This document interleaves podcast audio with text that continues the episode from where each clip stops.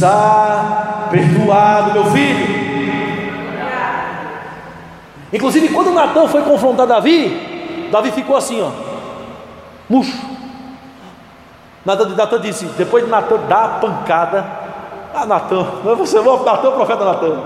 Depois de Natan dar a pancada, Davi olhou, aí Natan disse, mas pode ficar tranquilo, viu?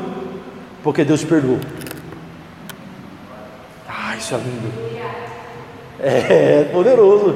Natan dá de cima para baixo Davi, Davi fica tonto. E Natan estava correndo risco de morte, porque Davi tinha mais autoridade que o profeta, muito mais. Se Davi dissesse, sai daqui, eles matavam Natan. Natan entra na presença do rei, correndo risco de morte. Natan coloca o dedo na cara de Davi e diz: Você é esse homem, rapaz. Aí Davi fica acabado. Aí Natan diz: Mas Deus perdoou. Oh glória! Oh glória! E o versículo 2 diz assim: Em cujo espírito não há dolo, não há mentira. Havia muita mentira em Davi, mas Deus, Deus o perdoou. Aí no versículo 3, olha só: o câncer nos ossos. Enquanto calei os meus pecados, envelheceram os meus ossos, pelos meus constantes gemidos todos os dias. Porque a tua mão pesava sobre mim de dia e de noite, meu vigor se tornou em sequidão de estio. Davi estava arrasado. Confessei-te o meu pecado e a minha iniquidade não mais ocultei. Disse: Confessarei ao Senhor as minhas transgressões, e tu perdoaste a iniquidade do teu pecado. Aí, camarada, olha aqui de uma forma superficial, sem conhecer a história, aí diz assim: Não, peraí. Davi foi perdoado porque ele reconheceu, reconheceu nada, irmão. Davi foi pego no pulo teve reconhecimento nenhum aqui não. O profeta colocou o dedo na cara dele. Teve que contar uma história longa. Longa para ele se arrepender. Amados, não há bondade em nós. Não há bondade em você. Não há, só Deus é bom. Não há bondade no homem, irmãos. Só Deus é bom. Não há, não adianta a gente ficar tudo é em Cristo. Nós somos irmãos sem Jesus, caídos. Mas como precisamos lembrar disso? Porque senão não será a Deus toda a glória. Será mais ou menos a Deus toda a glória e eu, eu é que sou mais, mais envolvido, eu que sou mais dedicado, eu que sou mais íntegro, você é íntegro nada, só Deus sabe. Entendem justos? Quando Davi confessa, ele confessa porque ele é fragrado, ele confessa porque ele é confrontado. Louvado seja Deus pela sua graça. É graça.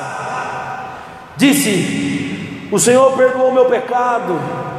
Sei, sendo assim, todo homem piedoso te fará súplicas. Em tempo de poder encontrar-te, encontrou.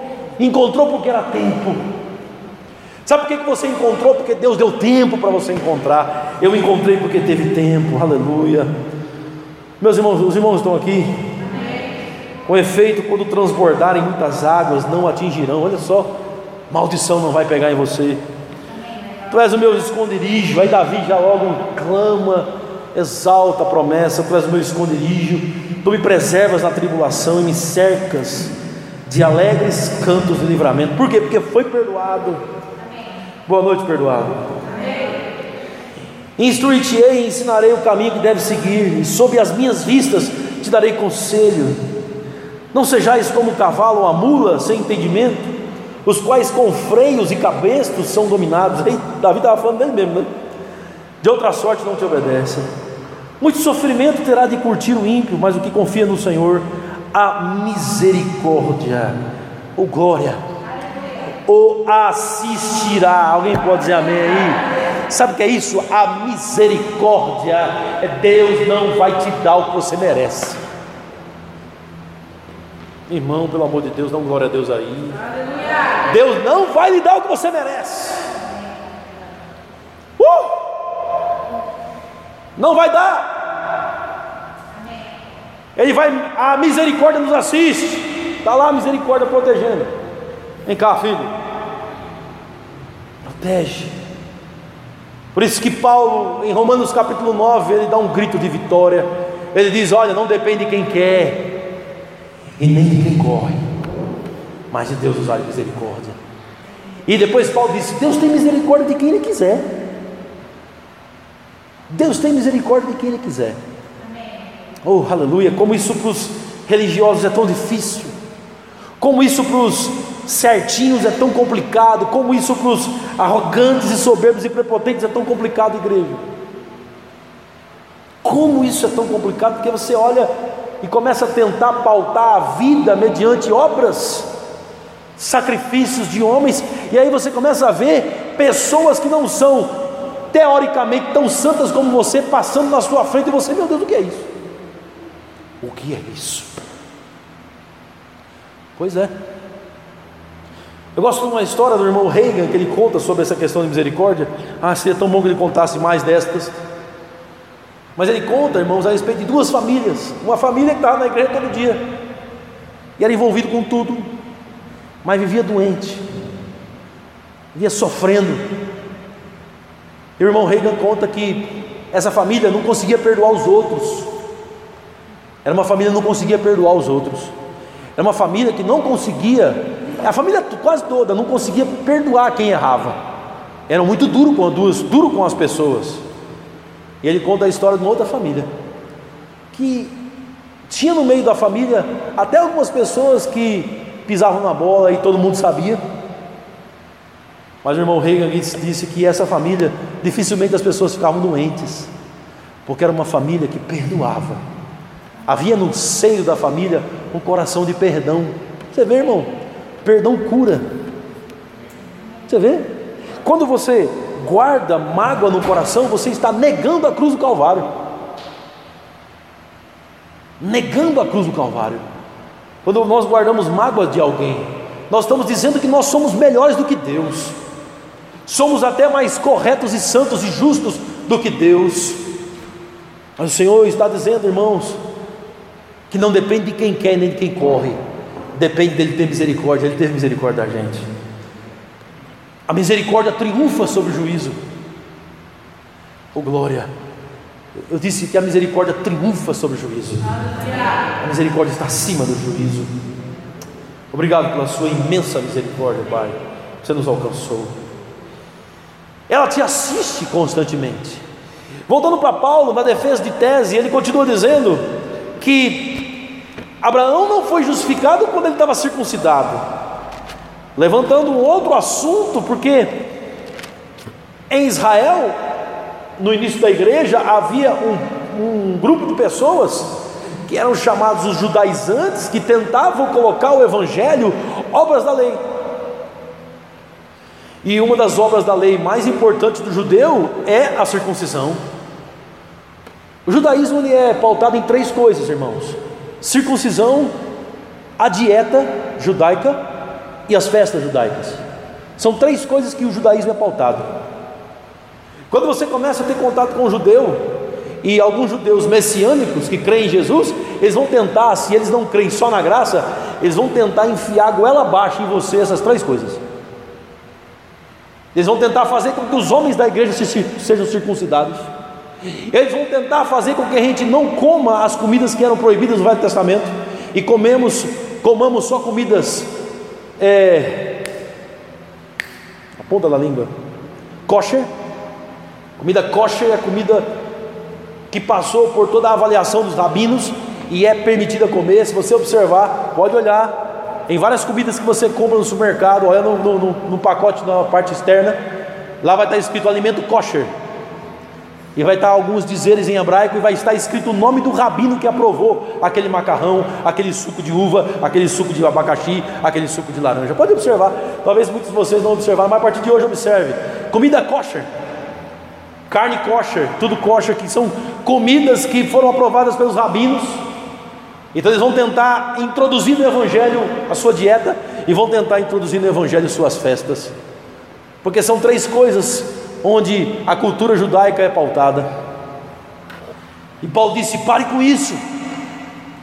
Paulo disse: se acabou em Cristo Jesus. Paulo disse: Abraão foi justificado antes de ser circuncidado. Davi foi justificado.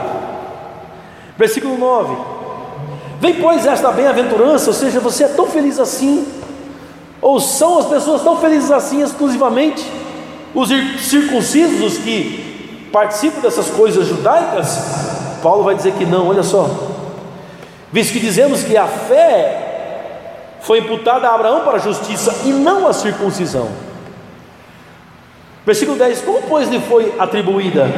Olha só o detalhe: estando ele já circuncidado ou ainda incircunciso? Uma pergunta: quando foi que Deus declarou você é justo? Quando foi que Deus disse você está justificado? Antes ou depois? Aí Paulo diz: foi antes. Não tinha circuncisão ainda vigorando para mostrar que a justificação não depende do judaísmo, depende da graça de Deus. Versículo 10, parte B, não no regime da circuncisão, e sim quando incircunciso, Paulo está respondendo. E recebeu o sinal da circuncisão como selo da justiça e da fé que teve quando ainda incircunciso, ou seja, no máximo que a circuncisão é um selo, no máximo, porque ela não vale nada diante de Deus. Paulo vai dizer depois: o que realmente vale é ser uma nova criatura. Em Gálatas, Paulo diz: circuncisão e incircuncisão, Paulo diz: não vale nada.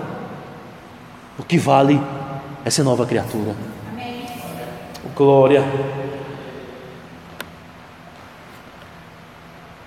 Versículo 11: E recebeu o sinal da circuncisão, como selo da justiça e da fé que teve quando ainda incircunciso, para vir a ser o Pai de todos os que creem. Embora não circuncidados, a fim de que lhes fosse imputada a justiça. Ele está falando da gente, Ele é nosso Pai na fé. 12. E pai da circuncisão, isto é, daqueles que não são apenas circuncisos, mas também andam nas pisadas da fé que teve Abraão, nosso pai, antes de ser circuncidado. Então ele fala duas coisas: uma para o gentil e outra para o judeu. Ele diz para o gentil, circuncisão pela fé, para o judeu, do mesmo jeito, viu? Judaizantes. Ele está falando para os judeus. Ele está dizendo, do mesmo jeito, viu? Judeus, judaizantes. Porque o judeu dizia que porque ele era circuncidado, ele estava no outro nível. E Paulo dizia: todos são iguais diante de Deus, por causa da fé. Os irmãos estão aqui? Não foi por intermédio da lei que a Abraão ou a sua descendência compra a promessa de ser herdeiro do mundo, sim, mediante a justiça da fé. Então agora ele começa a entrar num assunto onde mostra que Abraão foi herdeiro do mundo. Ele diz: Olha, Abraão só foi herdeiro do mundo, gente, por causa da fé por causa da fé. E aí, irmãos, que como se a minha mensagem tivesse um ápice, é agora. É agora. Aí ele vai fechar a mensagem com uma defesa de tese. Ele vai entrar na diferença da lei e das obras. Desculpa, da lei e da graça. Da lei e da fé. Das obras da fé, da lei e da graça. Ele vai entrar. Ele vai mostrar que hoje nós vivemos por causa de uma promessa, que é Jesus. Essa promessa foi nos dada de graça e Deus nos deu fé para vivenciar tudo isso. Amém. E aí ele fala do tríade da graça. O tríade da graça: promessa, graça, fé. É um tríade. Os três andam juntos. Deus prometeu, por sua graça, e nós recebemos por sua graça, pela fé. E ele vai entrar nisso, olha o que ele diz, ele vai entrar na lei. 14: Pois se os da lei é que são os herdeiros, o judeu acha que é. Se nós acharmos que a herança, justificação pela fé, comunhão com Deus, não há lugar melhor do que este, tua presença é o meu lugar. Esta presença, se for pelas obras, justificação pela fé, aproximação de Deus, tudo que o Evangelho nos proporciona, se for pelas obras, Paulo está dizendo, vai ter problema, porque vai mexer com a essência. Qual é a essência? Graça e fé. Vai mexer com a essência. Então ele diz, versículo 14: Pois se os da lei é que são os herdeiros, você anula duas coisas: anula-se a fé e cancela a promessa. Claro, irmãos. O que é a lei? É o esforço para ser uma boa pessoa. Se o seu esforço para ser uma boa pessoa que te justifica, então não precisa de Jesus. Não precisa da promessa. Quando eu falo promessa, é Jesus, tá, irmãos? Porque Jesus é a promessa de Deus aos homens, tá certo? Quando eu falo promessa, não fica lembrando várias promessas. Não, não, não é isso. Quando eu falo promessa, no singular é uma pessoa. Então, promessas é tudo que essa pessoa dá. Promessa é Jesus. Então, se você vai ser justificado porque você está tentando ser uma boa pessoa, não precisa da promessa, não precisa da graça, para que fé? Vamos todo mundo viver pelas obras. E aí é o que está acontecendo na maioria das igrejas. É uma pena. É um verdadeiro jardim de infância. Eu tenho mais pontos do que você. Você fez mais pontos que eu nessa semana. Você tem mais. Você tem